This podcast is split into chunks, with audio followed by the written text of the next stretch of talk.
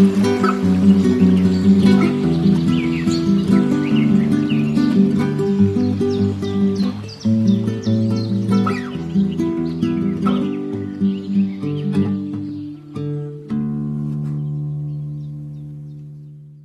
liebe Hörerinnen und Hörer einer weiteren Folge der Interviews for Future, dem Podcast der Leipziger Scientists for Future. Ähm, wer uns öfters hört, weiß schon, dass wir ein relativ weites Themenspektrum haben und heute wollen wir uns nicht nur um Klimaschutz und natürlich Biodiversität kümmern, sondern auch um die politische Haltung dahinter. Und da habe ich Ruprecht Polenz eingeladen. Hallo, Herr Polenz. Hallo, schönen guten Tag. Ja, erstmal schön, dass Sie dabei sind. Sie waren CDU-Generalsekretär 2020, sind Mitglied der Klimaunion, ähm, haben online eine große Reichweite, haben einige weitere ähm, Posten. Gibt es da irgendwas, was Ihnen vielleicht noch wichtig ist in dem Rahmen, was Sie über sich sagen möchten?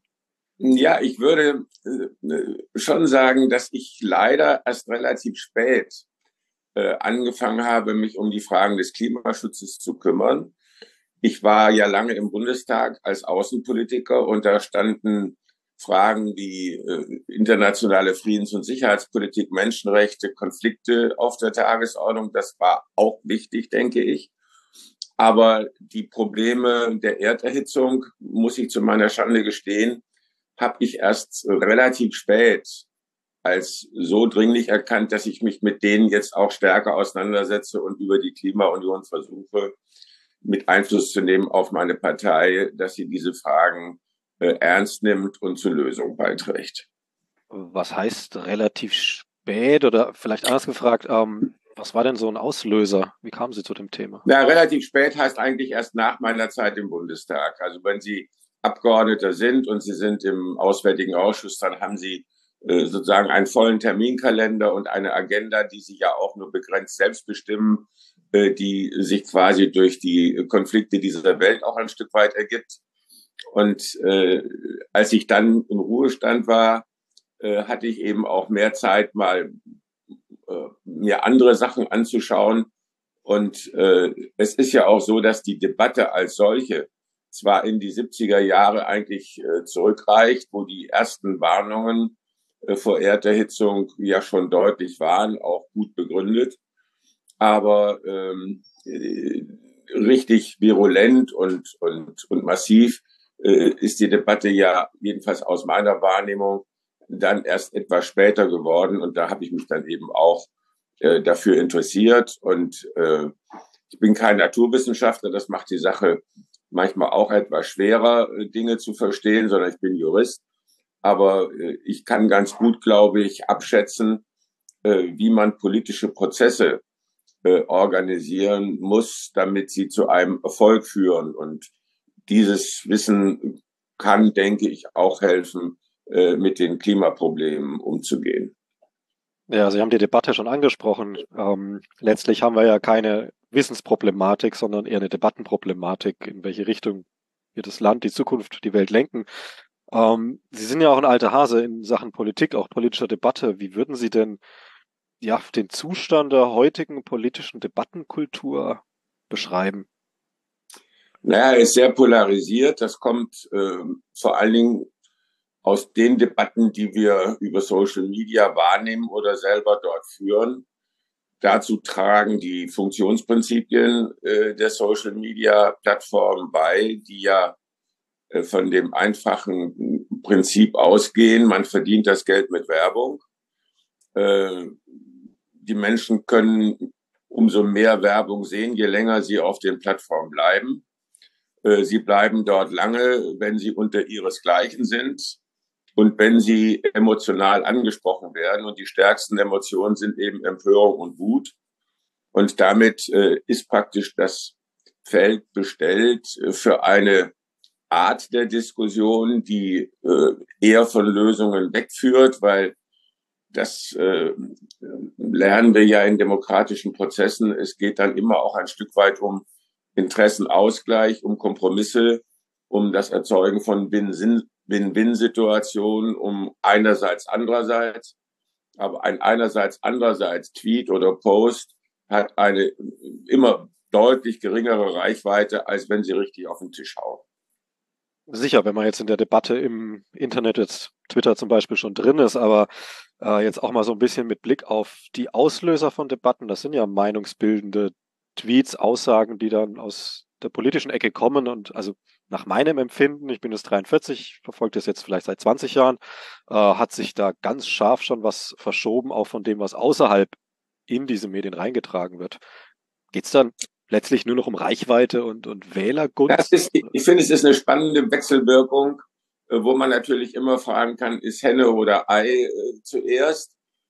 Mein Eindruck ist der, äh, dass äh, nahezu alle Journalistinnen äh, einen Account in, in jedem Falle auf X, auch auf Facebook früher, jetzt vielleicht in Zukunft stärker auch auf Blue Sky haben und diese Debatten dort verfolgen und sich äh, ein Eindruck und, und, und dadurch bildet sich bei Ihnen ein Eindruck über die Art und Weise, wie die Gesellschaft debattiert. Einen besseren Eindruck kriegen Sie nicht weil sie ähm, ja selbst am Arbeitsplatz sitzen. Sie können zwar mit ein paar Leuten reden, aber sie haben schon den Eindruck, also wenn ich mir die, äh, die Tweets anschaue, dann äh, nehme ich doch wahr, wie ein größerer Teil, das ist zwar nicht repräsentativ, das weiß auch jeder, aber doch ein größerer Teil der Gesellschaft debattiert. Und dann schwappt das, was, was im Netz passiert, auch in die äh, Berichterstattung der klassischen Medien über. Und zwar nicht nur in Form von Zitaten, es werden ja relativ oft auch äh, Zitate von, von X oder so direkt in Artikel eingebaut, sondern eben auch ein Gefühl für Stimmungen. Und nun sind auch die Medien nicht völlig frei von Überlegungen, äh, wie erreiche ich Leserinnen und Leser, wie äh, erreiche ich vielleicht auch eine etwas größere Reichweite. Und dann äh, greifen ähnliche Prinzipien. Also äh, ich glaube schon, dass man den Einfluss der Social Media auf die äh, auf die politische Willensbildung insgesamt, aber eben auch auf die Debattenkultur nicht unterschätzen darf. Das sicherlich. Ähm, nur wenn man jetzt gerade Ihre Partei, die CDU, die sich als christlich-demokratisch, ich würde es gerade mhm. das Christliche mal rauspicken, hernimmt, ähm, und naja, also zum Beispiel Ihr Parteichef dann 60 Milliarden Haushaltsloch mit ähm, bisschen Bürgergeld senken stopfen will, das ist ja mathematischer Quatsch. Ähm, letztlich aber halt auch eine persönliche Haltung. Äh, sollte da jetzt nicht gerade eine christliche Partei vielleicht auch aktiv, auch gegen diese Widerstände, die natürlich durch diese Mechanismen kommen, mhm. ähm, naja, eine andere Haltung vermitteln, Nächstenliebe, naja, Demut. Ja, ganz sicher äh, bedeutet äh, das C äh, nicht nur äh, ähm, sozusagen als, als, als irgendwo aufgeschrieben ein, ein, ein, ein Markenzeichen, sondern es verpflichtet natürlich auch. Und es ist auch nach meiner festen Überzeugung äh, ein, ein, ein guter Kompass äh, für, für die Entscheidung, auch etwa in der Klimafrage.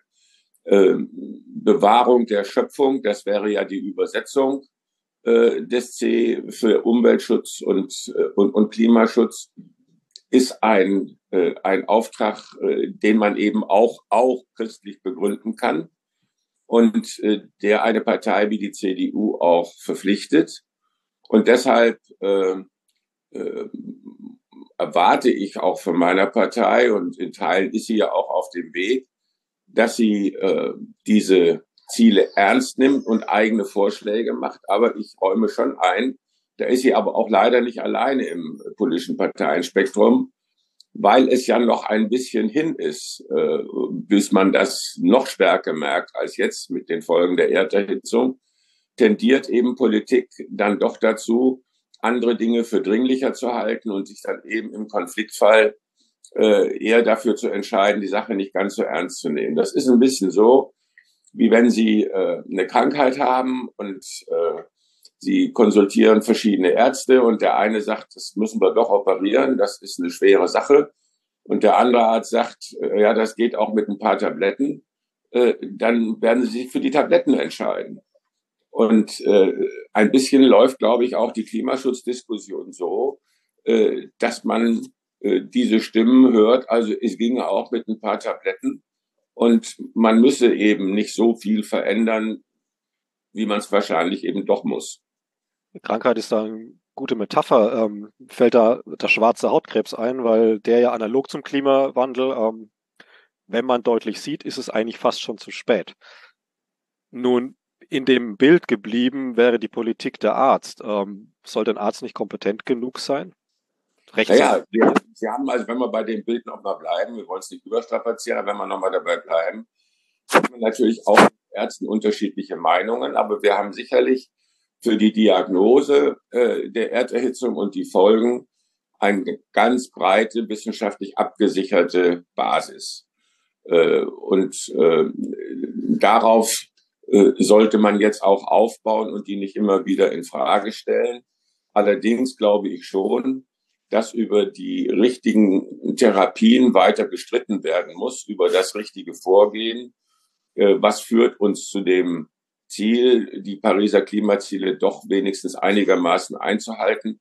Da gibt es unterschiedliche Wege und da lohnt sich dann auch die Diskussion. Also äh, um es ganz praktisch zu machen, äh, das Heizungsgesetz äh, war sicherlich aus einer ganzen Reihe von Gründen äh, kein besonders glücklicher Ansatz.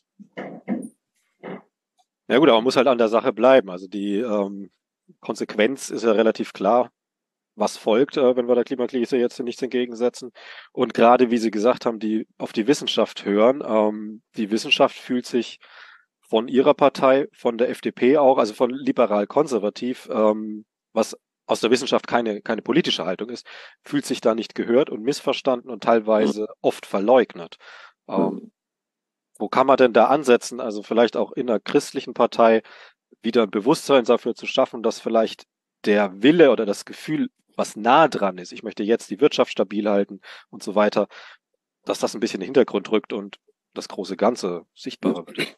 Ja, ich glaube, man muss, man muss in der Diskussion ähm, ein paar der Argumente, die auch so ein bisschen zum, ähm, zum Aufschieben eigener Anstrengungen führen, mit denen muss man sich, glaube ich, schon noch etwas ernster auseinandersetzen. Also es ist ja schon ein Faktum, dass äh, Deutschland äh, irgendwie für zwei Prozent plus XY des weltweiten CO2-Ausstoßes verantwortlich ist. Und so dass man dann eben sagen könnte, also selbst wenn jetzt Deutschland ab morgen überhaupt kein CO2 mehr ausstoßen würde, dann wäre da fürs Weltklima zwar ein bisschen was gewonnen, aber längst nicht genug. Aber Deutschland ja. hat eine Führungsrolle. Ja, jetzt, ja, pass auf, da bin ich ja bei Ihnen. Aber die Frage, wenn wir fürs Weltklima etwas tun wollen, was ist sozusagen oder was könnte unser Hauptbeitrag sein? Da gehört sicherlich einmal dazu, und darauf konzentriert sich die deutsche Debatte, dass wir äh, bei uns das in Ordnung bringen, in der Hoffnung, andere sehen dann, dass es geht und die machen dann auch so mit. Allerdings ist dieses Argument historisch in der deutschen Debatte etwas verbraucht, weil mit dem Argument wurde schon der Atomausstieg begründet. Und äh, so nach dem Motto, wenn wir aussteigen, machen das andere Industrienationen auch. Und da ist äh, jedenfalls nicht in dem Maße ein Ausstieg anderer erfolgt, äh, wie das bei uns in der Debatte erwartet wurde. Das gehört, glaube ich, zur Ehrlichkeit dazu. Ja, aber auch halbe Wahrheit, weil parallel zum Atomausstieg wurde ja auch ähm, der Wechsel zu den Erneuerbaren komplett gezielt, möchte ich fast sagen, in den Sand gesetzt, was dieses Vorbild wieder ein bisschen. Ja, also, also ich, ich erinnere diese Atomdebatte auch weniger als eine Klimaschutzdebatte, sondern als eine Sicherheitsdebatte. Also es wurde, es wurden die Sicherheitsrisiken der Nutzung der Kernenergie in den Vordergrund gestellt. Äh, es wurde gesagt, die können wir hier nicht länger tragen. Spätestens seit Tschernobyl war das ja auch irgendwie klar. Und deshalb Ausstieg. So. Die Tschernobyl-Erfahrung hat die ganze Welt gemacht. Sie hat aber nicht die gleichen Konsequenzen gezogen wie Deutschland. Äh, das ist einfach ein Faktum. Und äh, deshalb bin ich auch mit diesem Argument, wir zeigen jetzt, wie es geht und dann machen alle anderen da, machen das nach, das hat vielleicht ein bisschen Gewicht, aber aus meiner Sicht längst nicht genug.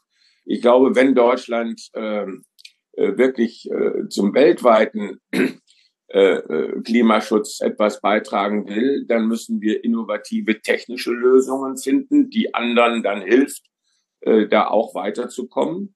Da gibt es ja etwa in der Batterie Batterieforschung, in anderen Bereichen gibt es ja Dinge, die dann hoffentlich sich auch weiter durchsetzen. Und da würde ich auch sagen, da hinken wir eher bei unseren Möglichkeiten ein Stück weit hinterher, Stichwort Elektromobilität. Aber natürlich geht es auch um die Erzeugung, jetzt mal als Basis, erneuerbare Energie, um das Ganze auch plausibel zu machen. Denn was nützt ein Elektroauto, wenn es zu 50 Prozent mit Kohlestrom fährt? Also von daher, von daher stelle ich mir auch die Frage, natürlich wird man zu Recht sofort fragen, ja gut, ihr wart 16 Jahre dran, was habt ihr denn für den Netzausbau gemacht? Und was habt ihr denn für den äh, für, für Windkraft und Solar und so weiter getan? Ja, einverstanden, aber in der Politik finden Sie immer Situationen vor, wo man sagen kann, hätte man in der Vergangenheit schon mehr und trotzdem müssen Sie jetzt mit der Lage umgehen. Also es hilft sozusagen einem Schüler auch nichts, äh, der jetzt kurz vom Abi merkt, da hat er Riesenlücken, äh, dass man ihm als einzige äh, Rückkopplung vermittelt, ja, hättest du mal früher mehr gelernt, sondern die Frage ist, was können wir denn jetzt in der verbleibenden Zeit machen, dass das mit dem Abi noch einigermaßen klappt. Und vor dieser, von, vor dieser Situation steht man in der Politik immer. Also insofern geschenkt mit dem Rückblick, alles äh, auch meinetwegen akzeptiert. Der Jurist kann ja sagen, das stellen wir mal unstreitig. Und jetzt gucken wir mal, äh, was jetzt passieren kann. Und da glaube ich, äh, hat der Staat äh, jetzt unter der Ampelregierung äh, zu schnell äh, sozusagen auf äh, die Verbraucher mit verhaltenssteuernden Maßnahmen gesetzt und zu wenig auf das, was eigentlich seine Sache ist. Wir haben zwar kein staatliches äh, äh, keine staatliche Energieerzeugung, aber die Rahmenbedingungen für Netzausbau und so weiter, die stellt natürlich schon der Staat sehr schnell, also äh, massiv. Und da hängen wir halt fest, also mit dem, mit dem äh, Südlink etc. etc. Ähm, ja, wenn wir mal zu Lösungen kommen, ähm, was, ist, was sind denn die konkreten Lösungsvorschläge und ähm, konstruktiven Dinge, die die CDU auf Bundesebene dabei trägt? Man sieht draußen. Ja, ich glaube, ich glaube schon, dass der, mhm. also ich glaube schon, dass der Grundansatz, äh, über Preise zu gehen, äh, richtig ist. Das bedeutet, äh, den CO2-Ausstoß zu verteuern durch CO2-Bepreisung ist erstmal grundsätzlich ein Weg, äh, wo die Menschen drüber nachdenken, wenn fossile Energie immer teurer wird, was kann ich denn machen, um weniger davon zu brauchen und um Alternativen zu haben. Also dieser Steuerungsweg ist, glaube ich, als Grundsteuerung das Richtige, setzt aber voraus, äh, dass wir Klimageld ausbezahlen können an diejenigen, äh, die sich das so nicht leisten können, denn die Folgen treffen ja die Haushalte äh, unterschiedlich, je nach finanzieller Leistungsfähigkeit. Und da ist es eben einfach auch äh, schlimm, dass der Bund immer noch keine Möglichkeit gefunden hat, Klimageld überhaupt auszubezahlen. Das heißt, äh, wir werden jetzt auch weiter in eine Situation reinlaufen, wo der CO2-Preis steigt, äh, wo aber eben gleichzeitig auch die sozialen Verwerfungen zunehmen, weil der Bund nicht in der Lage ist, den Sozialausgleich an die Haushalte zu bezahlen, die ihn bräuchten. Also wenn man auf Klimageld setzt, äh, auf, auf CO2-Bepreisung als Hauptsteuerungselement setzt, dann muss man äh, den Sozialausgleich parallel dazu äh, so organisiert haben, dass das Ganze einigermaßen bei den Menschen akzeptiert wird. Ja gut, aber die CO2-Preisbepreisung, die ist beschlossen, das kommt ja eh. ähm, und das Klimageld ist jetzt äh, kein Kind ähm, der Union. Also Nee, das, nee, es geht mir jetzt auch nicht äh, um irgendwelche Vaterschaften. Aber mir geht es jetzt gerade in der Frage konkret darum, also, also nach draußen kommt an, ich habe auch nicht die tiefsten Einblicke und man hat mhm. viel anderes zu tun. Aber bei mir kommt an, die Union auf Bundesebene wohlgemerkt ähm, ist eigentlich nur daran interessiert, die Debatte zu zerstören, alles zu verhindern. Ähm, Lösungen sehe ich nicht, die da kommen. Gibt es da Sachen, die man übersieht? Also ja, also ich, ich, ich, kann, ich kann verstehen, woher dieser Eindruck kommt, weil leider äh, sozusagen in der, in der Kommunikation der, der Bundespartei, auch der Bundestagsfraktion, äh, zu wenig beachtet wird, dass man als, als Partei, als Opposition auch nur ein begrenztes Fenster hat, äh, für das man sozusagen die öffentliche Aufmerksamkeit äh, gewinnen kann. Und in diese Schaufenster stellt die Bundespartei äh, die Frage des Klimaschutzes praktisch nicht. So. Und das heißt jetzt nicht, dass nicht hinten im Laden, um mal dieses äh, Bild äh, zu gebrauchen, nicht da auch dran gearbeitet wird. Aber das würde ich der Bundespartei auch äh, kritisch äh, vorhalten, es müsste viel stärker auch ins, ins Schaufenster gestellt werden, was man und an was man da arbeitet. Also da ist schon, da gibt es Papiere, die eben über CO2-Bepreisung und Emissionshandel die Grundsteuerung machen wollen. Und wenn es dann natürlich zu den, zu den Umsetzungen kommt, die dann auch vom Verbraucher Verhaltensänderungen verlangen, da ist man als Opposition wahrscheinlich immer in der Versuchung, äh, diese, äh, ich sag mal, harten Wahrheiten eher der Regierung zu überlassen, äh, weil man setzt sie in der Opposition nicht um und hat dann vielleicht etwas die Sorge, dass man mit seinen, mit seinen Vorschlägen äh, dann eben auch seine eigenen Wahlchancen mindert. Also das ist, glaube ich, ein bisschen dieser Effekt, dass Opposition grundsätzlich, egal wer in dieser Rolle ist, äh, auch die, also die unangenehmeren Sachen dann doch auch eher lieber der Regierung überlässt. Recht unchristliches Verhalten, muss man halt leider sagen, weil es um Notwendigkeiten geht, die dann letztlich zum Buhmann ja. gemacht und sogar untergraben werden für eigenen Vorteil. Ja, also ich, also ich sag mal, was man mindestens, ich, ich mach's nochmal beim Heizungsgesetz. Mhm. Äh, da war die Kritik sicherlich berechtigt, aber ich habe auch vermisst, dass die CDU hinzugefügt hätte, auch die Vorschläge, die wir haben, werden zu Verhaltensänderungen führen, werden Geld kosten und äh, äh werden Menschen belasten dieser, diese Sätze haben gefehlt. Das fand ich äh, äh, nicht seriös. Und ähm, das hat eben auch zu diesem Eindruck, den Sie vorhin geschildert haben, beigetragen. Ähm, es ist vielleicht doch alles gar nicht so ernst und irgendwie äh, können wir doch im Wesentlichen so weitermachen wie bisher. Das ist alles nicht ausgereift etc. etc. Also was man immer an Argumenten äh, finden kann, um eben jetzt noch nicht das äh, zu machen, was man eigentlich machen müsste. Genau, also die Zitate von Friedrich Merz, wie unwichtig Klimaschutz ist, will ich jetzt nicht auspacken. Ähm, mir geht's auch gar nicht darum, im Grunde jetzt. Äh, ich persönlich würde sagen, äh, ich vermisse ähm, eine seriös konservative Klimaschutzpartei. Ähm, das kann aber natürlich auch diese Aus, dieses Außenbild sein. Wie auch immer. Ähm, aber was würden Sie jetzt sagen? Konservativer Klimaschutz, der wird ja immer gerne als grün und links geframed, ähm, aber konservativer ja. Klimaschutz, was beinhaltet der? Ja, das ist übrigens ein, ein ganz großes Problem, ähm, dass äh, Klimaschutz äh, weiter als äh, sozusagen, das ist ein Thema der Grünen äh, geframed wird. Ähm, und äh, es ist wirklich ganz entscheidend, wenn wir die Ziele erreichen wollen, dass dieses Framing verändert wird. Natürlich, das gehört zur Wahrheit auch ein bisschen dazu, hatten die Grünen äh, auch ein Interesse dran, dass es ein quasi exklusiv ihnen zugeschriebenes äh, Thema bleibt. Äh, weil äh, wenn das dann als dringlich äh, äh, angesehen wird, wie etwa nach Fukushima, dann zahlt es bei den Grünen ein und nicht bei den anderen Parteien.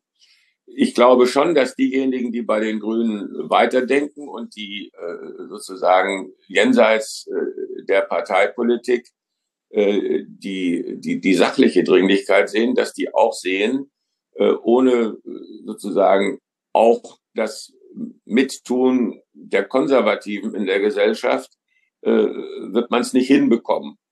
So, also meine meine Vorstellung ist eigentlich die und darauf versuche ich auch hinzuarbeiten, dass erstmal äh, alle sagen, wir müssen diese Ziele erreichen und die Unterschiede ergeben sich dann eben in den, in den Vorschlägen, wie man das am besten schafft, dass man quasi vor die Klammer zieht, Klimaschutz ist notwendig, das ist kein grünes, kein schwarzes, kein rotes Thema, sondern wenn Sie so wollen, ein Menschheitsthema. Und äh, die Wege unterscheiden sich natürlich. Die Roten werden vielleicht etwas stärker auf den sozialen Ausgleich schauen. Äh, die CDU, die Schwarzen werden vielleicht ein bisschen stärker drauf schauen, dass auch die Wirtschaft das alles verkraftet. Und die Grünen werden, weiß ich nicht, äh, denen wird es äh, nicht schnell genug gehen, weil denen diese beiden Aspekte vielleicht nicht so wichtig sind. Und dann muss man irgendwie eine, eine Lösung finden. Aber vor der Klammer, und das muss eben der ganzen Bevölkerung kommuniziert werden, muss stehen, wir müssen es irgendwie schaffen. Da kommt ja die Geschwindigkeit ins Spiel und ähm, wir sehen ja jetzt schon, dass die 1,5 Grad ist nicht mehr zu halten realistisch. Selbst die zwei Grad werden wir wahrscheinlich nicht schaffen und dann kommen Kippelemente. Also wir stehen davor, den Planeten zu verlieren auf absehbare Zeit. Noch ist es nicht so weit. Ähm, aber das unterstellt ja, der, also kommt ja dann automatisch dieses Ding, es muss schnell gehen, also sehr progressiv. Ist das ein strukturelles Problem für konservative Politik, ähm, dass sich das Progressive dann eigentlich reinmischen muss in einen eher konservativen? Naja, also ich glaube, es, es ist ja schon was dran und Sie hatten vorhin von der Vorbildrolle äh, gesprochen. Also Vorbild wird Deutschland als Industriestaat und Industriegesellschaft nur sein, wenn es die Klimaziele erreicht, ohne dass ohne Deindustrialisierung und ohne riesen Arbeitsplatzverluste und ohne große soziale Verwerfung etc. etc. Und äh, auch ohne das Erstarken äh, rechtsradikaler Parteien, die das ganze Thema natürlich auch in ihrem Sinne äh, benutzen. So, also nur dann sind wir Vorbild. Und äh, äh deshalb äh, äh, müssen eben die Schritte so gegangen werden, dass man das hinkriegt. Und dann bin ich nochmal bei dem Thema. Sie sagen zu Recht, ist eine planetarische Frage. Ähm, ich glaube auch in der, äh, also Deutschland macht ja auch Klima-Außenpolitik. Äh, Im Außenministerium ist extra die frühere äh, Chefin da von, von, von Greenpeace als Staatssekretärin reingeholt worden, was ich eine gute Entscheidung finde. Weil eben die ganzen Klimaschutzfragen weltweit auch sehr stark von NGOs vorangetrieben werden und damit die deutsche Außenpolitik vielleicht einen, einen Zugang findet, die Dinge zu verbinden und dadurch wirksamer zu sein. Aber äh, nehmen wir jetzt mal das Beispiel, äh, ich weiß nicht, was jetzt rausgekommen ist, äh, Lula-Besuch in, äh, in Berlin, äh, äh, Regenschutz Amazonas mal unabhängig von diesem, äh, von diesem Besuch habe ich immer äh, auch als Beispiel für Klimaaußenpolitik, Klimaschutzaußenpolitik gesagt. Also äh, ich halte es eigentlich für selbstverständlich, dass man Brasilien dabei helfen muss, äh, den, den Amazonas äh, zu schützen und zu erhalten, äh, weil er eben für das ganze Weltklima eine entscheidende Rolle spielt. Und äh, die Brasilianer sagen nicht zu Unrecht, also warum sollen wir diese Leistung erbringen, statt das Holz nutzen zu können, etc. etc. Also äh, ist das, finde ich, ein richtiger, vernünftiger Ansatz. Kanada könnte übrigens, äh, haben wir auch sehr große Wälder, in ähnlicher Weise vielleicht äh, Unterstützungsbedarf haben. Und diese Ansätze, äh, die halte ich für wichtig und die, äh, denke ich, äh, haben auch äh, dann unterm Strich wirklich aufs Weltklima äh, einen entsprechend großen Einfluss. Und das fehlt mir so ein bisschen auch an unserer Diskussion. Also wir diskutieren, äh, was wir in Deutschland machen im Hinblick auf die deutschen Ziele. Ich glaube, dass äh, wir wesentlich überzeugender sind, auch bei der Begründung der eigenen Bevölkerung gegenüber, wenn wir jeweils rückkoppeln könnten, wenn wir das und dies machen, hat es auf das Weltklima diesen oder jenen Einfluss. Und äh, dann ist es eben vielleicht doch dringlicher, äh, dass der Amazonaswald so bleibt, wie er ist, als dass in Deutschland eine Million mehr Elektroautos fahren. Ich sage Ihnen mal ein Beispiel aus der, äh, aus der Zeit äh, der Wiedervereinigung. Ähm, Sie sind ja, glaube ich, in Leipzig. Äh, ich bin jetzt in Leipzig, genau. Nicht gebürtig, aber. Ja, Sie telefonieren aus Leipzig aus. Also ich bin in Münster und wir hatten in Münster die Frage, ob wir unsere Kläranlage mit einer vierten Klärstufe auf irgendwie 95 oder 97 Prozent bringen. Und unser damaliger Kämmerer, der nachher später in Sachsen Finanzminister wurde, Georg Millrath, hat gesagt, also ehe wir das jetzt in Münster machen und dem Meer auf diese Weise helfen, wäre es vielleicht sinnvoll, in Jena eine Kläranlage zu bauen, äh, die sozusagen von null wenigstens schon mal auf 80 kommt. So. Und äh, diese Frage, die diskutieren wir zu wenig. Also äh, es ist ja bekannt, dass die letzten 20 Prozent immer besonders teuer sind, um etwas zu erreichen. Und mit den ersten 80, mit den ersten, mit, mit 20 Prozent erreicht man schon mal 80 Prozent Wirkung, jetzt mal äh, etwas schematisch gesagt und äh, für die letzten 20 äh, kostet es nochmal 80. Und da ist eben die Frage, ob ein, ein, ein, ein Klimaschutzansatz weltweit der erstmal auf die 80 Prozent abzielt, die man erreichen will, statt in einigen Ecken äh, sich den 100 Prozent zu nähern, ob das nicht der richtige Ansatz wäre. Sie haben auch vorhin von der Bewahrung der Schöpfung gesprochen. Ist es denn überhaupt die richtige Denke, wenn ich einer so bedrohten Schöpfung mit dem, dem Ansatz begegne, erstmal schauen, dass es wirtschaftlich funktioniert? So wichtig die Wirtschaft ist, wohlgemerkt. Ja, sie werden ohne wirtschaftliche Leistungsfähigkeit das Ganze aber gar nicht hinbekommen, äh, jedenfalls nicht mit Zustimmung der Menschen, äh, weil, weil ein Zustand, äh, ich sag mal, wenn, wenn man, wenn man, wenn man die, die, die CO2 induzierte Erderhitzung mit der industriellen Revolution etwa in Verbindung bringt, dann kann man natürlich sagen, ja klar, dann machen wir das alle rückgängig dann sind wir im vorindustriellen Zeitalter, dann haben wir das CO2-Problem gelöst, aber dahin würde keiner zurück wollen. Ja, das, das meine ich gar nicht, sondern es ist ja, also ich setze ja immer die meiste Energie in mein Hauptziel ein. Dann habe ich noch untergeordnete Ziele und so weiter und so fort. Ja. Wenn das Hauptziel das wirtschaftliche ist und das untergeordnete Ziel ist, ich baue da halt Klimaschutz ein. Nee, ich meine ich mein das anders. Ich weiß nicht, ähm, ich habe, äh, ich erinnere mich an ein, äh, an, ans Englischlernen in der Schule. Und da gab es zum Klettverlag so ein Heft, da war Grund- und Aufbauwortschatz äh, getrennt. Der Grundwortschatz hatte irgendwie 5000 Vokabeln und das Versprechen des Verlages war, wenn man als Schüler diese 5000 Vokabeln beherrscht, dann kann man so zu 80 Prozent Englisch sprechen. Und dann kam der Aufbauwortschatz und das war für die letzten 20 Prozent. Und äh, meine Idee ist, äh, oder was ich versuche jetzt äh, zum Ausdruck zu bringen, wir sollten sehen, dass wir auf diese 80 Prozent durch den Grundwortschatz kommen mit vergleichsweise, vergleichsweise wenigen Worten, statt jetzt schon dran zu gehen, Spezialwortschatz für äh, Gesundheitswesen, für dies, für dies, für dies, äh, so war das dann in diesem äh, äh Buch aufgeführt, äh, zu erwerben. Und ähm, ich glaube auch, dass wir für den Klimaschutz, sagen wir, unterm Strich mehr täten, äh, wenn wir äh, jetzt in der, in der Absprache mit China äh, es erreichen könnten, dass, äh, dass China eben schneller von der Kohle wegkommt, als das den Anschein hat. Aber da sind wir natürlich im Augenblick auch nicht das richtige Vorbild, weil wir selber in der Kohle sind. Und die Frage, inwieweit äh, äh die Verschiebung der Debatte äh, Richtung Klimaschutz und CO2, äh, CO2 äh, auch zu einer Veränderung der Beurteilung der Kernenergie führt oder nicht führt. Da habe ich einen persönlichen Standpunkt. Ich glaube, für Deutschland ist der Zug abgefahren, weil Kernenergie viel zu lange brauchen würde, um genehmigt zu etc. etc. Aber innerhalb der EU machen wir ja auch eine Politik, die so ein bisschen drauf abzielt, die Franzosen und andere, die stärker auf Kernenergie gesetzt haben, äh, da also eher so ein bisschen in die Ecke zu stellen. Ich weiß nicht, ob das richtig ist. Na gut, es ist ja wieder genau dieses in die Ecke stellen, dieses Vorwurf und du bist falsch, das ist falsch.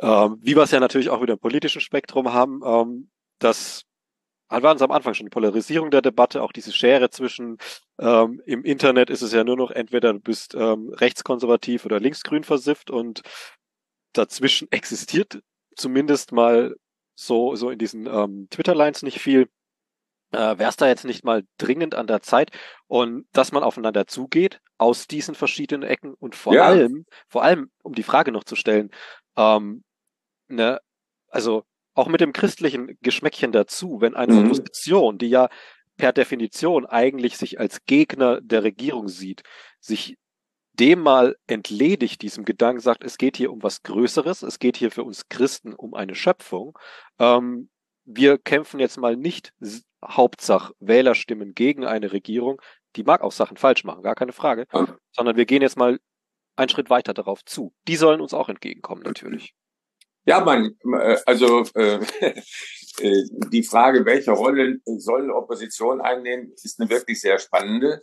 Äh, die, Vielleicht will ich kurz noch einbringen da. Ja, ja, Stichwort, Stichwort, Ukraine, da gibt's auch eine Opposition, die hackt aber gerade auch nicht auf der Regierung drauf ja, ein, weil die Probleme größer sind. Ja, in, in Kriegszeiten ist das nochmal, aber vielleicht, wir können gerne auch über Ukraine reden, aber lassen wir das nochmal einen Moment außen vor. Sie sollten mich da nicht, nicht in Versuchung führen, weil es ist ein Außenthema und dann wären wir da schnell äh, ganz äh, bei dem, was ja natürlich auch sehr wichtig ist, was übrigens auch klimapolitische Auswirkungen hat, äh, by the way.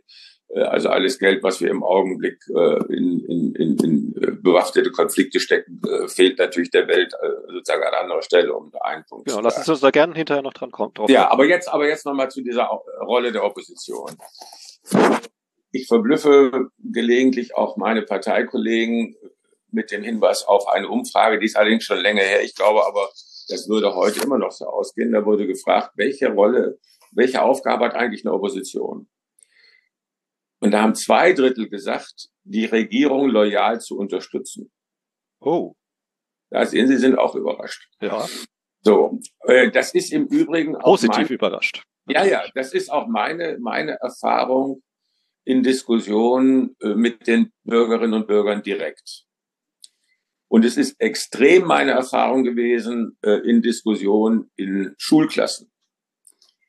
Die haben total allergisch reagiert, wenn wir da äh, eingeladen waren als Bundestagskandidaten vor einer Wahl.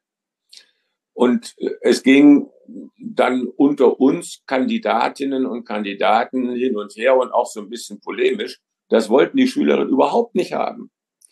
Äh, sondern die wollten, dass man sich um die Sachen kümmert und ihre Fragen beantwortet äh, und so. Und ähm, ich glaube, darin liegt auch äh, eine, äh, also dass man diese Erwartungen nicht ernst nimmt von allen Seiten. Ähm, äh, das führt eben auch zu den Erscheinungen, über die wir vorhin auch so ein bisschen geredet haben. Also das ist, das würde ja auch sozusagen in Richtung Ihrer Fragestellung wirken. Die Opposition soll das anders machen. Ein zweites Argument würde ich auch gern noch äh, hinzufügen, auch kurz, also enger an der, an der jetzigen Lage dran. Äh, die Ampel ist im Augenblick in einer Situation, wo die sich ineinander äh, verknäulen, nicht richtig vorankommen. Die FDP legt sich quer, die Grünen legen sich quer. Man fragt, was haben die überhaupt noch alle so gemeinsam? Und die Union verbeißt sich in eine Ampel, deren Zustimmungswerte sinken. Bis auf die das Grünen übrigens, deren Zustimmung ja, also ja, das ist richtig. Bleibt. Aber, aber im Grunde sinken die Zustimmungswerte. Und das führt natürlich dazu, dass wenn die CDU als jemand wahrgenommen wird, der sich da jetzt in die Ampel verbeißt, dann können ihre Zustimmungswerte eigentlich auch nicht steigen, sondern die sinken sozusagen mit, äh, mit dem, mit dem Streit äh, mit. Meine Vorstellung von, ich auch bei Ihnen, meine Vorstellung von wirksamer Opposition in der jetzigen Lage wäre, dass man sich ganz ruhig daneben stellt und sagt, also, wie ist die Lage? äh, was schlagen wir vor? Warum äh, hilft uns das, euch Bürgern, das, was wir vorschlagen? Und viertens, warum ist es machbar? Also diese vier Punkte, so müsste man kommunizieren. Und ich glaube, dass äh, das wird dramatisch unterschätzt, wie wichtig diese Form politischer Kommunikation ist. Das ist nicht irgendwie was, was man am Ende von politischen Prozessen noch machen kann, sondern es ist der Kern, gerade in der Demokratie. Und das ist eben dann nicht nur eine äh, sozusagen eine PR-Schwäche der Ampel, dass sie das nicht hinbekommen oder eine PR-Schwäche von Scholz, sondern das ist eine Kernschwäche äh, von politischer Führung, wenn man dieses ich erkläre, wie die Lage ist, wie ich sie sehe, wie ich damit umgehe, warum das äh, uns alle weiterbringt und dass es machbar ist. Dieser Vierklang, der müsste eigentlich immer wieder äh, die politische Kommunikation äh, bestimmen. Und das tut er nicht. Wer erklärt uns denn äh, sozusagen die allgemeine Lage und warum jetzt gerade die oder jene Maßnahmen äh, da reinpassen? Wir kriegen Puzzlestücke vorgesetzt und alle verbeißen sich und die Leute wissen gar nicht, wo oben und unten ist. Und dann kommen die einfachen Erklärungsmuster. Und das kann die AfD, äh, äh, die Dinge so auf diese wenigen Punkte bringen aus ihrer Sicht. Und dann finden die Leute das irgendwie ganz attraktiv. Ja, ich meine, der Vizekanzler erklärt manchmal ganz gut. Ähm, ja, das ist richtig. Auch der einzige, den man da sieht. Ja, so ist das. Und, und Sie merken ja auch an den, an den, äh, an den großen Zustimmungen, auch überparteilich, die Habeck für solche, äh, für solche Erklärungen findet, wie groß, äh, ich sag mal, diese Sehnsucht ist, die, äh, die Dinge so erklärt zu bekommen. Also ähm, es ist ja nun mal so, dass, dass die Dinge wahnsinnig unübersichtlich geworden sind, dass alles mit allem zusammenhängt, etc., etc. Und äh, die Menschen sind selbst mit viel Aufwand selber auch kaum in der Lage, diese politische Komplexität aufzulösen. Und deshalb gehört, glaube ich, zur Politik dazu, äh, sich immer wieder klar zu machen, mit welchen Bildern, wie kann ich den Menschen das erklären. Und äh, also bilderreich ist die Sprache unserer Politikerinnen und Politiker eher nicht. Ne? Nee. Es kommen immer die gleichen Bilder, wenn man mal die FD, FD, AfD anschaut, aber so, aber gut. Ja, aber wenn Sie mit nochmal zur Kommunikation, äh, Bilder sind das Einzige, was Sie behalten können. Exakt. Also wenn ich einen Vortrag halte, überlege ich mir immer, was sollen die Menschen am nächsten Tag davon noch wissen? Welche drei Punkte? Weil mehr wissen sie sowieso nicht am nächsten Tag. Ja, leider das Sprichwort, um im Bild zu bleiben, kommt nicht von ungefähr. Ja, natürlich. Nochmal eine Frage, auf die will ich Sie gar nicht festnageln, darauf zu antworten. Ähm, aber die Kommunikation ist ja immer auch ein Stück weit die Folge der Haltung, die ich habe.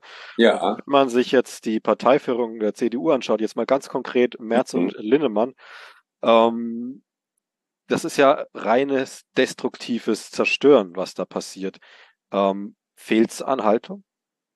Also ich bin durchaus auch äh, kritisch zu, zu bestimmten Positionierungen, die die Bundesspitze vornimmt, aber so auf den Punkt, wie Sie es gemacht haben, würde ich es nicht bringen. Es gibt schon äh, für, für, für viele Bereiche der Politik auch, auch Vorschläge, die sehr konstruktiv sind. Es gibt auch das nenne ich auch nochmal das Stichwort Ukraine, äh, Angebote zu dieser überparteilichen Kooperation äh, angesichts großer Herausforderungen. Und man darf auch nicht ganz außer Acht lassen, wenn man das Verhältnis äh, zwischen Regierung und Opposition äh, betrachtet, dass die Ampel äh, in einer Weise gestartet ist, die nun wirklich äh, nicht gerade klimafördernd im Bundestag war. Das ging mit der Veränderung der, Sitzord der Sitzordnung los und, und mündete dann, da hat die Union sicherlich auch ihre Versäumnisse gehabt, aber mündete dann in ein Wahlrecht, was ich wirklich für verfassungswidrig halte. Das wird man jetzt sehen. Also man kann schlechterdings nicht ein Wahlrecht beschließen, wo die CSU alle Wahlkreise in Bayern gewinnen kann. Äh, aber weil sie bundesweit nicht über fünf Prozent kommt, kommt kein einziger CSU-Abgeordneter in, in, den Bundestag. Das ist aber das, bei, das, ja, das ist eigentlich bei jeder Partei so. Aber gut, das wäre jetzt Parteirecht. Na, man, ich, nein, nein, no, no, no, no, no, no, no. Also ähm, klar, äh, es ist es ist eine Situation bundesweit fünf Prozent, aber äh, erklären Sie nachher mal den den äh, den Bayern, äh, warum alle Abgeordneten, die man in München, in Kempten, in Würzburg gewählt hat, nicht in den Bundestag kommen. Das schaffen Sie äh, unter unter äh, Respekt für die Demokratie nicht. Und ich hoffe, bin eigentlich sicher, dass das Verfassungsgericht das äh, verfassungswidrig erklärt. Aber es ist ja klar, wie eine solche Mehrheitsentscheidung des Bundestages das Wahlrecht so zu ändern auf die Bereitschaft äh, zur Zusammenarbeit wirkt. Also man hat quasi der CSU gesagt, man hat quasi der CSU gesagt, ihr seid beim nächsten Mal wahrscheinlich draußen. Völlig so. richtig. Also was das mit dem Wahlrecht angeht, da kenne ich mich gar nicht aus, da kann ich jetzt keine Meinung mehr zu bilden. Aber also trotz alledem, trotz alledem, also Sie haben das ja angeführt als Argument dafür, dass jetzt äh, ähm, von Seiten der CDU, nicht der CSU, sondern der CDU so permanent destruktiv auf die Regierung eingeschlagen ist. Also destruktiv, äh, die, die, das ist schon, ich, ich, ich teile eben diese, diese Einschätzung, also die Opposition habe vor allen Dingen die Aufgabe, die Regierung zu unterstützen, teile ich so. Sie hat das nicht, aber es Aufgabe, ist ja die Finger in die Wunde zu legen und zu sagen, also da macht ihr einen Fehler, da macht ihr einen Fehler, da macht ihr einen Fehler. Jetzt bei, der, jetzt bei der Bürgergelddiskussion, äh, da ist klar, äh, das Bürgergeld äh, muss erhöht werden. Aber warum ist man aus dem bisherigen System rausgegangen und kommt zu einer Erhöhung, die dann in der Tat für die nächsten ein, zwei Jahre äh, das Lohnabstands, also den Lohnabstand so verändert, dass es interessant sein könnte, tatsächlich sich nur aus Bürgergeld zu stützen. Also Warum das sind die Löhne so gering, dass das interessant ist. Wäre aber jetzt eine andere Debatte tatsächlich. Ja, wäre eine andere Debatte. Ich würde nochmal zurückkommen, weil äh, ich hatte ja vorhin schon gefragt, wie kann, also das sind wir ja da hingekommen damit, wie kann jetzt ähm, die konservative Seite, jetzt auch Ihre Partei konkret, sich auf, gar nicht mehr auf die Regierung, sondern auf den Klimaschutz, wie er auch politisch gewollt wird, gemacht wird, teilweise zubewegen. Jetzt mal andersrum ja. gefragt, mal ganz genau andersrum gefragt. Mhm. Sie als, als ganz klar konservativer äh, mit Blick auf Klimaschutz. Was fehlt Ihnen an Brückenschlag aus Seite, aus Richtung jetzt grün, links meinetwegen, die ja ganz oft immer sagen, hier, wir wollen Klimaschutz, wir wollen Klimaschutz. Welche Angebote wären da nützlich? Naja, gucken Sie doch mal, gucken Sie doch mal in die Länder, die schwarz-grün regiert werden. Also jetzt nicht gerade Sachsen, da ist, äh, da ist schwieriges das Thema, ja. etwas, etwas breiter alles. Aber schauen Sie doch mal, was jetzt in NRW passiert, was in, was in Schleswig-Holstein passiert. Äh, das finde ich doch eigentlich ganz, äh, ganz ermutigend. Ich lebe in Münster, da haben wir äh, eine komplizierte Konstellation, einen CDU-Oberbürgermeister und eine rot-grüne Ratsmehrheit. Aber in den, in den Klimaschutzfragen gibt es praktisch eine einmütige Willensbildung im Rat, was die Kommune machen kann. Fernwärme ausbauen etc. etc. Bei der, Bauleit, bei der Bauleitplanung auf diese Dinge achten, äh, in, der, äh, in der Verkehrspolitik äh, den, den Umweltverbund fördern etc. etc. Das passiert ja alles.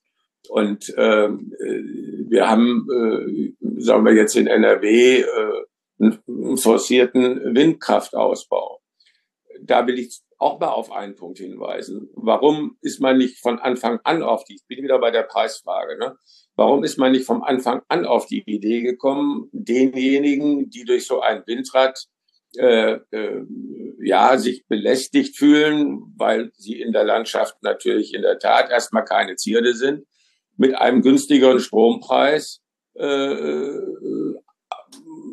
als wenn man nicht das Windrad im Blickfeld hat, äh, zu helfen.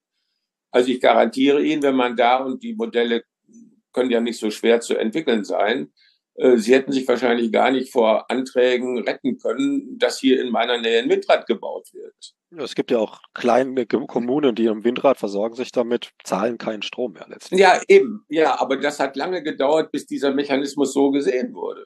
Sondern man hat einfach gesagt, da muss das jetzt hin. Und äh, das ist, äh, also ich habe ja gesagt, ich, wie politische Prozesse funktionieren, das kann ich ganz gut abschätzen. Und wenn ich äh, erstmal erkennbare Nachteile äh, für die Allgemeinheit zumute, wie ein, ein Windrad äh, jetzt in der, in, in der Landschaft, wo vorher keins war, äh, dann muss ich eben auch sehen, dass ich das mit einem Vorteil ausgleiche, wenn ich Zustimmung haben will. Und sonst verkämpfe ich mich. Und das geht nicht immer so. Also ich sehe jetzt auch mit Schrecken, dass bei den Bahntrassen, die noch für den Deutschlandtakt erforderlich sind, auch SPD und Grüne äh, äh, vor Ort gegen die Trassen äh, in den Bürgerinitiativen sind, äh, weil ja äh, Florian und not in my backyard. Ja, das ist ein Grundproblem, das hat man, glaube ich, überall. Ähm, auch noch so ein Problem, Energiewirtschaft verdient ja nicht an dem Gerät, das, das, das die Energie schöpft. Also man verdient weder am Windrad direkt noch am, am Schaufelradbagger, sondern grundsätzlich eher am Energieträger, also an der Kohle, am Gas, äh, am Wind und an der Sonne ist nicht mehr viel zu verdienen. Ist das für Ihre Partei, die ja jetzt wertlos gesagt, ähm, also jetzt ohne da eine moralische Wertung zu machen, das ist ja einfach eine wirtschaftliche Geschichte, aber sehr eng verbündet ist mit, verknüpft ist mit ähm, RWE und so weiter und so fort, ein strukturelles Problem, diese Energiewende auch zu forcieren, ja, weil man ja selbst das Geld abgräbt. Ja, ich, ich verstehe Ihre Prämisse jetzt nicht ganz. Warum äh, verdient man nicht am Windrad, nur weil sich das Ding dreht, ohne dass man für den Wind bezahlen muss? Naja, weil die Kosten sind viel geringer für den ähm, Aufbau, genauso für den Erhalt. Das sind ja viel geringere Kosten als jetzt. Ja, dann verdiene ja, dann verdiene ja, dann verdiene ich doch aber erst recht. Da habe ich doch eine höhere Wertschöpfung. Ja, wenn man es also, dann künstlich hoch macht im Preis. Aber das ist ja dann künstlich. Na, was heißt künstlich? Ja, wenn ich sage, ich, ich muss, ich muss ähm, keinen Zehntausendstel Cent mehr dafür zahlen, dass da so und so viele Kilowattstunden reinrutschen. Ja, aber. Ich muss ja aber, nichts mehr aus dem Boden holen es fliegt ja an mir vorbei, Nein, das Gerät. Ja, ja, das ist richtig. Und insofern äh, bekomme ich eben auch mit geringeren Endverbraucherpreisen äh, eine beachtliche Marge.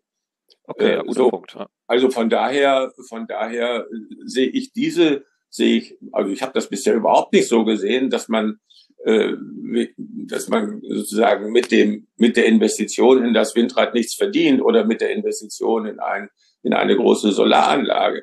Im Gegenteil, äh, ich das Produkt, was ich erzeuge, ist Strom äh, letztlich. Und um den zu erzeugen, hätte ich vorher noch also in anderer Form fossil einkaufen müssen. Und ich muss jetzt eben nicht Sonne einkaufen, muss auch nicht Wind einkaufen. Ich muss sozusagen nur die Transformation äh, organisieren. Ist das dann vielleicht wieder ein Hebel, der gezielter ähm, um, vermittelt werden müsste, auch an die Firmen, äh, dass man sagt, hey, naja, klar, die also Menschen zahlen weniger, sie gewinnen trotzdem mehr? Na, ich Marshall. glaube, die, äh, es ist ja so, äh, also ähm, ein Sohn von mir arbeitet in der, in der Salzchemie und die ist sehr chemie, äh, sehr energieintensiv. Und von ihm weiß ich eben, äh, wie diese chemischen Unternehmen auch in Windparks in der Nordsee investieren. Äh, weil sie sagen, das ist der Weg, äh, der uns äh, zuverlässig grünen Strom liefert. So. Also die Industrie selbst als Großabnehmer von Energie investiert in Energieerzeugung, weil das jetzt sozusagen für ihr Geschäftsmodell wieder wichtig ist. Im Augenblick können sie in Europa und schon gar nicht in Deutschland in neue Chemieanlagen investieren, einfach weil Energiepreise viel zu hoch sind. Also jeder, der sich im Augenblick eine Investition überlegt, geht in die USA. Also letztlich ist dann ähm, erneuerbare Energien auch das zukunftsträchtige Geschäftsmodell ja, natürlich. Also ich sag mal, äh, warum war Deutschland äh, wirtschaftlich erfolgreich? Gibt ja diesen schönen Dreiklang. Die Amerikaner haben für unsere Sicherheit gesorgt. In, in China konnten wir verkaufen und von den Russen kriegten wir billiges Gas. So. Und also die billige Energie war einer der drei Pfeiler für, für deutschen Wohlstand. So. Und jetzt ist sie teuer. Aber erneuerbar kann sie wieder billig werden, allerdings nur unter bestimmten Voraussetzungen und nur und nur in bestimmten, das ist jetzt unser Hund im Hintergrund, aber so ein bisschen, ja. ein bisschen Atmo ist ja vielleicht auch gar nicht so schlecht. Ist ein Podcast, genau. Ein bisschen Podcast. Also ähm, billige Energie ist ein riesen Standortvorteil. Äh, ich würde das Knöpfchen nochmal drücken, weil es auch, ich finde es auch sehr interessant. Ich hatte ein Interview mit äh, einer NGO aus der Ukraine, da ging es um ähm, Karovka-Damm und die Folgen für ähm, Biodiversität, die ja teilweise auch mit Europa weit verbunden ist. Mhm. Stichwort Zugvögel. Ähm, natürlich hatten wir diesen Impact auch mit dem Gasverbrauch, den wir aus Russland hatten. Das hat sich jetzt mhm. geändert. Äh, auf der anderen Seite, was mir persönlich so ein bisschen fehlt in diesem ganzen Bild, ist, äh, dass auch der Krieg den Blick also nicht, dass der Blick weg sollte von der Ukraine, wir mhm. da weiter hingucken und helfen. Mhm. mhm. Aber trotz alledem geht der Blick vom Klimawandel weg. Ist das was? Mir macht es ein bisschen der Eindruck, Stichwort selbst an der Klimakanzler, dass die ein oder andere in der Politik da, naja, froh sein ist vielleicht ein bisschen zu hart gesagt, aber okay. das dankbar annimmt? Nee, das glaube ich nicht. Ich glaube, es ist einfach der, der Effekt, ähm, der ähm, ja sozusagen auf der, auf der Zeitschiene Dringlichkeits, äh, äh, Dringlichkeiten sortiert und da schiebt sich eben äh, vor ein langfristig, vor ein langfristiges Thema, wo wir ja auch äh, zur Lösung über Zeitschienen bis 35, 45, äh, äh, ein, äh, 2100 denken und argumentieren schiebt die sich Wissenschaft dann nicht mittlerweile. Das muss man dann ganz klar dazwischen schieben. Es ist klar, dass wir diese ähm, diese langen Zeitskalen, die teilweise auch noch aus IPCC stammen, dass die so schon nicht mehr zu halten sind. Also das Problem. Nein, aber, aber ja, aber wir, aber um, um auch um die Folgen zu beschreiben, äh, wird natürlich schon auch der lange Horizont äh, aufgemacht. Und in den in den Anpassungsmaßnahmen spielt er natürlich auch also mindestens in, in, in, in was weiß ich, Jahrfünften und Jahrzehnten eine Rolle. So. Und äh, es ist ja völlig klar, dass wenn man jetzt auf Nahost oder Ukraine schaut, äh, man hofft, nicht in einem Jahrzehnt denken zu müssen, sondern äh, hofft, dass das alles ein bisschen schneller geht. Und damit schneller geht, äh, müssen jetzt irgendwelche Lösungen her, müssen jetzt irgendwelche Entscheidungen getroffen werden. Und das schiebt sich dann vor die Diskussion, äh, wie geht man sozusagen mit den anderen Themen um. Das ist jetzt äh, nicht nach dem Motto, äh, das entlastet uns. Also ich glaube, es sind, sind äh, äh, also in Deutschland wirkt, glaube ich, eher äh, das Gefühl, ähm, wir als Deutsche können sowieso nur relativ wenig am Weltklima ändern. Und wenn wir äh, das sollten wir schon auch tun, aber wir sollten es äh, nicht so tun, als hinge von uns das ganze Weltklima ab und äh, äh es hängt dann halt von uns allen ab. Ja, das ist, ja, das ist das Spieltheorie. Ja, ja, klar, das ist das Problem. Und man kann auch äh, mit guten Gründen sehr skeptisch sein, ob die Menschheit äh, diese Herausforderung besteht, weil eben die Interessenlagen sehr unterschiedlich sind äh, und äh, äh, die Dringlichkeiten auch unterschiedlich gesehen werden und im Übrigen ja auch äh, die Folgen der Erderhitzung äh, durchaus nicht gleichmäßig verteilt sind. Und stark unterschätzt werden auch. Ja, aber vor allen Dingen auch nicht gleichmäßig verteilt sind. Also von daher ähm, spricht eigentlich ziemlich viel äh, nicht dafür, dass die Menschheit dieses, äh, diese Prüfung besteht. Ähm, Sie haben vier Kinder. Haben Sie Enkelkinder? Ja, neun. Neun. Das ist eine gute Menge. Ähm, ja, jetzt ist zwölf gleich. Das wäre eigentlich die Zeit, ähm, das Fassbier anzustecken und ähm, hm. draußen der Sonne weiterzureden. ähm, ja, mit Sonne ist im November etwas. Gerade schlecht, ja. Ja. Ja, hier regnet es auch. Ähm, haben Sie noch was am Ende, wo Sie sagen, mal unabhängig, ob es direkt ins Thema trifft oder ob es einfach. Naja, ich sage mal, ich sag mal ein, ein, ein ein Beispiel. Also ich bin in der Tat relativ intensiv immer in Social Media unterwegs. Das ist das, was man im Ruhestand ganz schön machen kann, äh, da zu diskutieren. Und mir fällt eben auf, äh, also wir haben jetzt zum Beispiel relativ viele äh, Posts, äh, die Schnee zeigen und sagen, guck mal, so erhitzt sich die Erde. Ne? Also wir haben relativ viel ziemlich ignorante Posts, die aber oberflächlich eine gewisse Plausibilität haben. Und es gibt relativ wenig, die dagegen angehen und erklären, dass natürlich durch die wärmere Luft auch die Niederschläge äh, sich verstärken und wir dann durchaus auch äh, solche Schneeereignisse äh, dem Klimawandel zuschreiben müssen oder können, äh, wie wir sie jetzt in Bayern erlebt haben. Ne? Also sie konnten ja nicht nach München kommen übers, äh, übers Wochenende, jedenfalls nicht mit der Bahn. So, und ähm, äh, da wir haben, wir haben eine riesen Klimabewegung mit Fridays for Future und Science for Future etc. etc. Eigentlich müsste das Netz, äh, denn das kann ja jeder machen, äh, mit äh, Diskussionsbeiträgen, äh, warum das wichtig ist, warum das nicht stimmt, äh, warum jenes notwendig ist, äh, überflutet sein.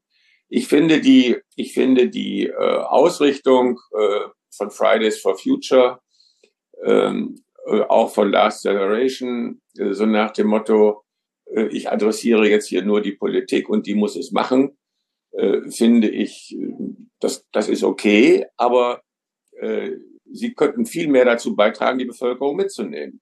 Ist also quasi nicht effektiv diese Ausrichtung. Naja, ein Stück, ein Stück weit. Sie, müsste, sie, müssten, sie, müssten, sie müssten stärker ihre Strategie darauf abstellen, die Mehrheitsmeinung in der Bevölkerung oder die Meinung in der Bevölkerung zu verändern. Na, also äh, Sie sehen ja, die, die Politik stößt dann bei den Maßnahmen, wo man, wo man sagt, ja, das sinnvoll muss jetzt auch sein, ja auch auf ziemlich viel Widerstand in der Bevölkerung. Und äh, da äh, sehe ich eben äh, äh, nicht so viel Hilfe in der Argumentation und auch in dem Beeinflussen der öffentlichen Meinung von einer doch auch pro Kopf und so relativ, zum Glück relativ großen äh, Klimaschutzbewegung.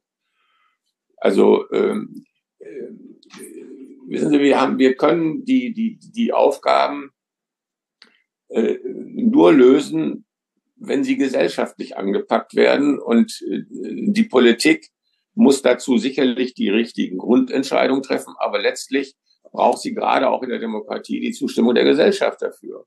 Und deshalb würde ich mir halt wünschen, äh, dass eben äh, stärker auch äh, nicht nur auf politische Entscheidungen rekurriert wird, sondern dass den Menschen erklärt wird, denn ich meine, dass das irgendwie ein Thema ist und dass es dringend ist, haben ja die meisten doch auch irgendwie verstanden. Aber äh, der, der, der Fokus der Argumentation äh, adressiert eben nach wie vor äh, sozusagen Berlin. So. Und adressiert nicht Leipzig, Münster, äh, Kempten. Es adressiert die Politik oder dieses ähm, sehr eng geschnürte Korsett einer so und so schönen grünen Welt mit nichts gegen äh, Lastenräder, aber wir kennen dieses Bild. Und dafür ja. sehe ich es auch so, vieles nicht abgeholt. Ist ja übrigens interessant. Äh, ich lese gerade dieses äh, spannende, sehr empfehlenswerte Buch Triggerpunkte äh, von dem, von dem Maus, der untersucht, ist unsere Gesellschaft jetzt wirklich gespalten oder, oder, oder. Und der macht dann so Triggerpunkte aus, an denen sich sofort die gesellschaftliche Diskussion entzündet. Und das ist das Gendern und das Asyl. ist aber eben äh, Asyl, aber es ist auch das Lastenrad. Stimmt, ja. Es ist, ist auch das Lastenrad. Ja, es ist ein Symbol. Und natürlich wird polit also politische Debatte hängt sich an Symbolen auf, ganz stark, deshalb sind die auch wichtig, an Bildern. Und ähm, äh, wir haben eben, äh, kann ich noch mal ein Beispiel aus Münster sagen, Münster ist ja Fahrradhauptstadt Deutschlands und äh, da ist es eben äh, auch, ach, ich erzähle das mal so, äh, stellvertretender Vorsitzender der Westdeutschen Landesbank, die ihren Hauptsitz in Düsseldorf hat, wohnt in Münster. Und der hat früher erzählt, also ist es völlig normal, wenn ich in Münster mit dem Fahrrad in die Landesbank fahre. Weil in Münster fährt jeder, äh, wenn er will, mit dem Fahrrad, auch mit dem Anzug setzt man sich da drauf. Wenn ich das in Düsseldorf machen würde, würde man fragen, ob die Bank noch solvent ist. Äh, so. Das heißt, es ist eben auch eine, eine, eine Frage, äh, welche, welche Verhaltensweisen sind geschätzt, sind üblich, sind, sind, sind, sind akzeptiert. Und das ist halt in Münster, weil das über, gut, es war topografisch begünstigt, die Niederlande waren in der Nähe, aber seit den 50er Jahren ist das eben schrittweise gewachsen, äh, so Fahrrad. In anderen Städten erlebe ich die Diskussion immer noch ganz anders. Also so nach dem Motto, äh, das ist ein harter Konflikt und, und, und äh, man kriegt sich da sozusagen eher auch in die Wolle. Ne? Und diese, diese gesellschaftlichen Veränderungen muss man, muss man hinkriegen. Also sie müssen ja äh, im Hinblick auf, auf äh, CO2 und Energieverbrauch und so müssen ja ziemlich viel ändern. Und es ist ja erstaunlich, was geht. Also wir haben ja, auch wenn es da jetzt nachwirkende Diskussionen gibt, wir haben ja in der Pandemiebekämpfung bei Corona doch wahnsinnige Verhaltensänderungen in der Gesellschaft hinbekommen. Äh, es hätte ja keiner vorher für möglich gehalten, dass das überhaupt, äh, überhaupt so durchsetzbar ist, äh, wie es dann geklappt hat. Und äh, darauf müssen wir uns, daran muss man arbeiten. Und da sind wir dann auch nochmal wieder bei Ihrer Ausgangsfrage. Da vermisse ich schon auch bei meiner Partei, äh, dass sie in diese Richtung äh, also insgesamt muss es sein, wir unterhalten uns um den richtigen Weg, dass sie diesen Kurs fährt und sie erweckt eben oft den Eindruck, ähm, ist vielleicht doch nicht ganz so dringend, kann man auch anders machen oder jedenfalls, wenn wir es machen müssten, würdet ihr es kaum merken. Genau, wenn wir gar nichts machen, merken wir es alle recht bald immer deutlicher. Herr Polenz, ähm, ich möchte tatsächlich nochmal unterstreichen, was Sie gesagt haben mit der Bildsprache und dass man nicht nur die Politik adressiert und nicht nur von oben belehrt, sondern einfach auch Sachverhalte erklärt. Das ja, also die Leute, die Leute, es ist ja auch so, das ist ja auch durch die AfD-Arbeit äh, äh, auch ein Stück weit so gekommen. Äh, glaubwürdig, äh, also sie haben, sie haben, waren schon ziemlich erfolgreich in der Unterminierung der Glaubwürdigkeit von Politik und in der Glaubwürdigkeit der Medien. So, das heißt, äh, wenn jetzt nicht, äh, nicht Sie persönlich, aber Leute wie Sie und nicht, nicht so sehr wie ich, weil ich als Politiker da schon identifiziert bin, in diese Presse springen und sagen, ich als Heinz Mayer oder Lise äh, sowieso äh, bin davon überzeugt, das und dann in die Argumentation gehen, dann wird man diese Glaubwürdigkeitslücke, die jetzt entstanden ist, äh, auch durch, äh, durch AfD-Arbeit, äh, wird man schwer schließen können. Ja, also auch, auch, auch, auch von dem Gedanken her ist es einfach erforderlich, ähm, wenn man die, äh, wenn man die Ziele voranbringen will, und das müssen wir, äh, zu schauen, wie man eben möglichst viele in dieser Gesellschaft mitnimmt und, und da einen Konsens hat. Also die meisten glauben ja immer noch, dass die Erde keine Scheibe ist. Und auch Kommunikation eben nicht nur aus dem Bauchgefühl heraus ja. betreiben, sondern mit ja. Fachexpertise. Ja. ja. Ja, Herr Polens, dann danke ich herzlich fürs Gespräch.